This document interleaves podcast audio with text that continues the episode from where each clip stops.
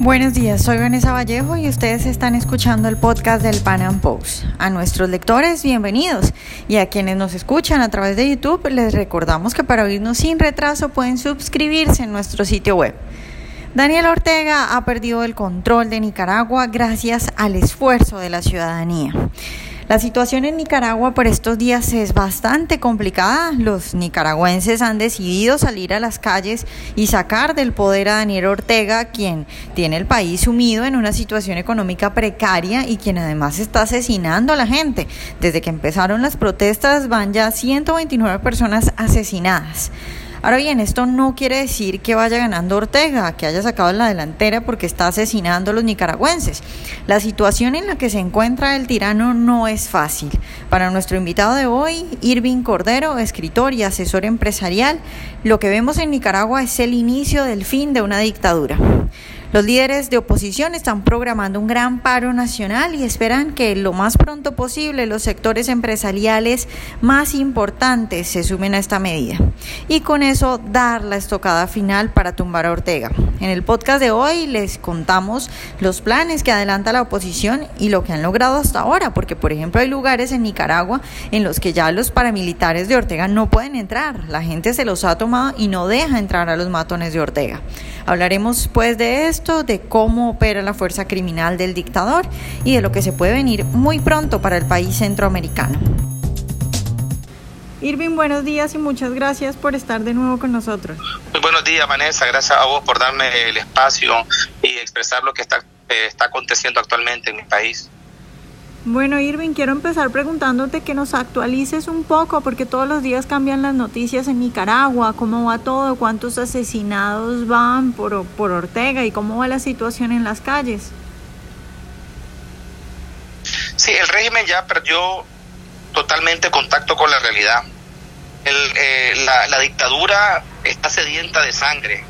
Se había instalado un diálogo nacional con participación de la sociedad civil donde se suponía que iba a ser el camino pacífico para que se solucionara el problema de esta crisis.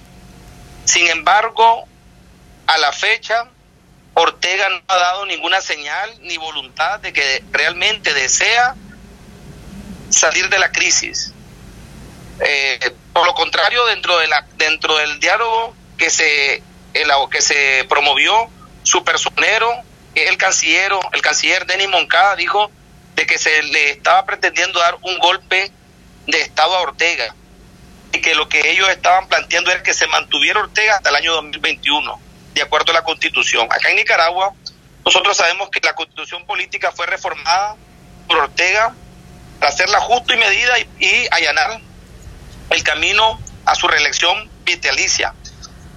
Por lo tanto, nosotros no creemos de que Ortega debe de mantenerse hasta el 2021. Y lo que han dicho las organizaciones desde la sociedad civil, dentro del diálogo al cual yo me sumo también, es de que Ortega debe adelantar las elecciones para el año 2019 y eh, a través de una reforma constitucional y un acuerdo marco que permita que se forme un gobierno de transición que pueda llamar a elecciones. La Organización de Estados Americanos había dado una, un listado de algunas propuestas y recomendaciones para que se sanearan, por ejemplo, los poderes que Ortega mismo desmanteló, incluyendo el Consejo Supremo Electoral. Entonces consideramos también que es importante que esas recomendaciones se, sean aplicadas. Sin embargo, como te comento, a la fecha, Ortega ha desatendido la propuesta, ha roto el diálogo y de manera violenta, intransigente, en aras de quedarse en el, en el poder de manera perpetua a toda costa, ha masacrado a estudiantes, ciudadanos ha sitiado ciudades como Masaya que actualmente se, se encuentra en ruina y ya en una eh, eh, en, en, una en un en un gran este eh, violación a los derechos humanos. Por ejemplo el día de hoy asesinaron a un a un menor de 14 años. Hace el domingo hace dos días asesinaron a, a jóvenes en Masaya. Y el 30 de mayo que se conmemora el Día de las Madres Nicaragüenses acá en Nicaragua y que las madres habían llamado a una marcha pacífica eh, en conmemoración a los caídos y en memoria de todos los ciudadanos que fueron masacrados por Ortegas. Eh, eh, en esa marcha fueron atacados vilmente por las fuerzas represivas de las turbas sandinistas junto a la Policía Nacional fueron reprimidos jóvenes y madres y se ha, venido aumentando lo que es el listado de asesinatos. A la fecha se contabilizan más de 129 asesinados, 400 personas desaparecidas, eh, siguen la sigue la, constante la constante eh, abuso y acoso a las organizaciones de la sociedad civil. Por ejemplo eh, hace unos cuantos minutos acaba de aparecer en uno de los canales oficialistas señalando y acusando a líderes que han tenido un papel beligerante para la democratización de Nicaragua y, y, de esta manera lo que están lo que están promoviendo es el odio contra contra contra contra estos grupos que realmente lo que, lo que están solicitando son eh, la, una salida democrática y pacífica aquí en Nicaragua. Realmente, te comento que en Nicaragua pasamos ya a, una etapa totalmente de, descomposición social, eh, donde el régimen eh, de manera paranoica está persiguiendo, matando y torturando a ciudadanos nicaragüenses en las calles. Irvin, háblanos un poco de, de, los paramilitares en Nicaragua, porque lo que entiendo y lo que yo he leído es que funcionan igual que los colectivos en Venezuela. ¿Cómo funcionan estos paramilitares en Nicaragua?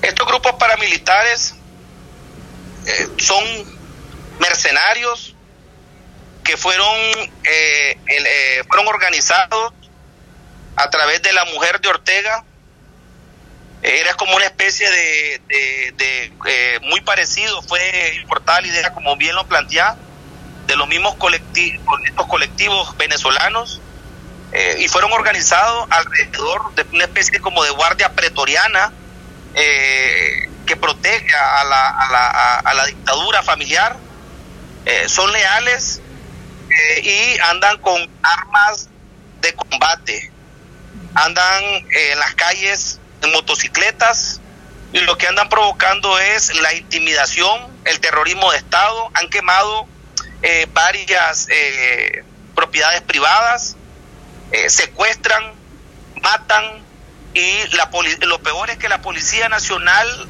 es cómplice de estas bandas delincuenciales, de estos grupos delincuenciales paramilitares. Es decir, que el trabajo no lo hacen de manera aislada, sino que están trabajando de manera conjunta. De hecho, quiero comentarte que la Policía Nacional, en las últimas imágenes que salieron dentro de que salieron en las redes sociales, ya no se sabe quién es la Policía Nacional y cuáles son estos grupos paramilitares, porque la Policía Militar, la, Policía Nacional ya no está vistiendo su traje, eh, el traje que utilizaba su uniforme, sino que ya también la policía anda vestida de civil como andan estos grupos paramilitares. Es decir, la situación es alarmante eh, también eh, es importante destacar que al igual que en Venezuela no están lanzando balas para dispersar al aire, sino que están asesinando en la cabeza y en el corazón. Lo terrible de este, del, caso, sí, a propósito que hacemos esta comparación con Venezuela, es que Ortega en menos de 45 días ha asesinado eh, más en un país más pequeño que Venezuela, que el propio Venezuela ya ha causado mucho más terror. Es decir, eh, el, la, la, máquina de terror eh, de Ortega, consideramos que en grande escala es mucho presora y, asesina que inclusive que la propia venezolana. Irving, con todo esto que me estás contando de los paramilitares y todos los asesinatos que ha habido a la fecha, eh, ¿Tú cómo ves las manifestaciones en la calle? ¿Tú crees que eso ha hecho que les dé miedo a los nicaragüenses? ¿Se ve que son menos nutridas las manifestaciones o todo lo contrario? Fíjate que es un caso muy curioso y me, parece muy este, importante tu pregunta.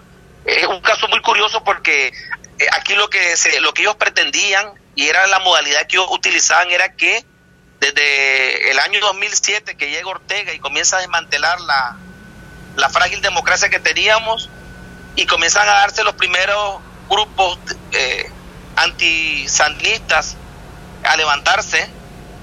Entonces ellos comenzaron a crear este grupo de paramilitares y causaban terror y lograban dispersar las manifestaciones. Por primera vez en este año que se da a partir del 18 de abril, tratan de intimidar, que era ese era su, su modo operandi, su estrategia, llevar a la policía junto con grupos paramilitares para tratar de dispersar a los que marchaban pacíficamente. Sin embargo, esta vez lo que ha producido es un efecto multiplicador, tan así que la ciudadanía le ha perdido el miedo total a Ortega y Ortega ha perdido las, las, calles, literalmente. Entonces, una manera de una manera de actuar ante esta situación eh, es justamente con rabia y la rabia la evidencia con la salida de turbas paramilitares y Policía Nacional. Sin embargo, Ortega ha perdido el control de muchos departamentos de Nicaragua, ha perdido el control en Masaya, perdió el control en Granada el día de hoy. Es decir, Ortega no se le está permitiendo a las policías, a las turbas, entrar en departamentos que son muy importantes en Nicaragua. No se les está permitiendo la entrada. La ciudadanía, sin armas, porque eso hay que señalarlo, sin armas, sencillamente haciendo barricadas, eh, defendiéndose entre todos, pero sí, y, a través de la resistencia cívica han hecho, han evitado que ellas entren a las ciudades. Las marchas se siguen manteniendo de manera multitudinaria. Las personas le han, como dicen, le, le han perdido el total miedo a Ortega y su familia, tan así que como te comento, la, la población no quiere saber de Ortega. Es decir, acá nos quedan dos salidas, o se va Ortega o se va Ortega. La población, no, si me preguntan a mí, yo no veo que haya la más mínima intención o temor de que, la población este, deje o pierda las calles que son actualmente eh, defendidas por la ciudadanía. Yo lo que veo es de que si Ortega no detiene a sus turpas paramilitares, la Policía Nacional, van a seguir aumentando desafortunadamente eh, la, la vida de más, la pérdida de vida de más nicaragüenses. Pero yo no veo de que Ortega con ese terrorismo de Estado esté logrando amedrentar, más bien está logrando enfurecer y darle mayor valor a la población para que se levante a nivel nacional y exijan lo que se le está eh, demandando al Consejo Superior de la Empresa Privada, y a otras organizaciones y gremios comerciales y empresariales es que se llame a un paro nacional para darle un golpe contundente a Ortega y se está llamando también a desobediencia civil, no pagar impuestos, que eran, eran impuestos eh, leoninos utilizados para la, para la corruptela de la dinastía familiar y sus allegados. Entonces ya se llamó también a que no se pague impuestos y eh, la ciudadanía más bien ha tomado una posición de desobediencia civil. Como te comentaba, solo estamos esperando eh, que se sumen a esto eh, la, los gremios empresariales para llamar a un paro nacional.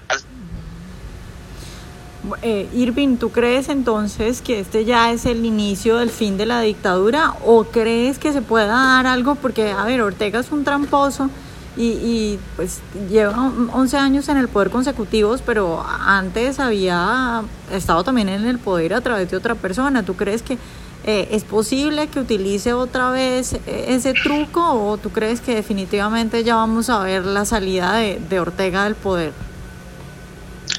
Sí, fíjate que eh, Ortega ya perdió toda legitimidad. Si alguna vez la tuvo, no la tiene. Inclusive su grupo político, sus estructuras partidarias ya están en las calles también. Entonces, Ortega es ilegal, ilegítimo e inmoral para toda la población nicaragüense. Ortega trató de instalar la mesa de diálogo y ahí te doy la razón justamente para lo, que vos estás planteando, porque quería engañar a la población a través de ese diálogo, pensaba oxigenarse y lograr que ese diálogo le sirviera a él como una especie de, eh, de tiempo para que él lograra restablecerse en el poder. Sin embargo, la población ya no le cree. Sabe la población que es un tramposo y que un delincuente y que los delincuentes lo que hacen es delinquir, que, que no se puede dialogar de manera democrática con alguien que cree en dictadura, con alguien que es totalitario. No se puede conversar. Pero si me dices que Ortega se va a quedar, yo veo difícil que Ortega se quede. El tiempo, el tiempo que, que es lo más complicado de, de, proyectar en estos momentos, eh, es, lo, es lo, que, lo que todavía va a depender de las, de, la, de las decisiones y de las acciones que tomen otros grupos que estamos esperando que se sumen a este paro nacional. Eso va a ser clave para ver el tiempo que Ortega va a durar, porque el tiempo, porque el tiempo que va a durar eh, eh, va a depender de, obviamente, de la presión social. Se ha demostrado que solamente con presión social y con crisis es que Ortega se le puede eh, se le puede hacer que él dé concesiones, lograr que a él se le doble la mano, solamente a través de la presión social. Eso ya quedó demostrado. Entonces no podemos dejar nosotros de seguir eh, eh, presionando socialmente a través de manifestaciones, pero como te comentaba, yo soy un gran creyente de un paro nacional. Entonces Ortega no lo, ya no es viable en el poder, ya Ortega no es viable en el poder y eh, no es sostenible en el poder. Así que yo sí veo, yo sí veo que Ortega y su familia que, que, aspiraban en sucesión dinástica prepararle el camino a él, a su mujer como presidenta, y después ella a sus hijos, que ya también venía preparando esa sucesión dinástica dictatorial, yo ya no la veo viable en la Nicaragua de hoy. Eh, eso sí, como te comento, el dictador se está aferrando al poder, es una fiera herida, es una fiera herida que está eh, dando los últimos manotazos y este tenemos que resistir, sabemos que es duro, nos está costando vida, este, una economía desacelerada, pero tenemos que resistir. Como te comento, yo ya no veo Ortega y, y lo siento a nivel generalizado en, la, en la ciudadanía que con, que, con quienes converso, con los estudiantes que están también organizados, no veo a Ortega ni a su familia en, en, en, el poder. Como por, por, eso justamente, porque lo sienten y lo saben, están reprimiendo de manera criminal y de manera más de, y, de, y de manera desmedida. Bueno, Irving, pues muchas gracias por estar hoy con nosotros y ojalá que la próxima vez que hablemos ya esté listo ese gran paro nacional. Gracias, Vanessa, por el espacio y por promover la libertad en Nicaragua. Es importante que eh, salga a la luz lo que está pasando acá, realmente crímenes de lesa humanidad. Y estoy seguro, Vanessa, que el, el próximo día, que el próximo momento, oportunidad que tengamos de comunicarnos, te voy a, a dar esa, esa buena noticia tan necesaria para los cambios en Nicaragua. Ojalá hayan disfrutado nuestra entrevista de hoy. Recuerden seguirnos en nuestro canal de YouTube y en nuestras redes sociales y nos vemos en un próximo Panam Podcast.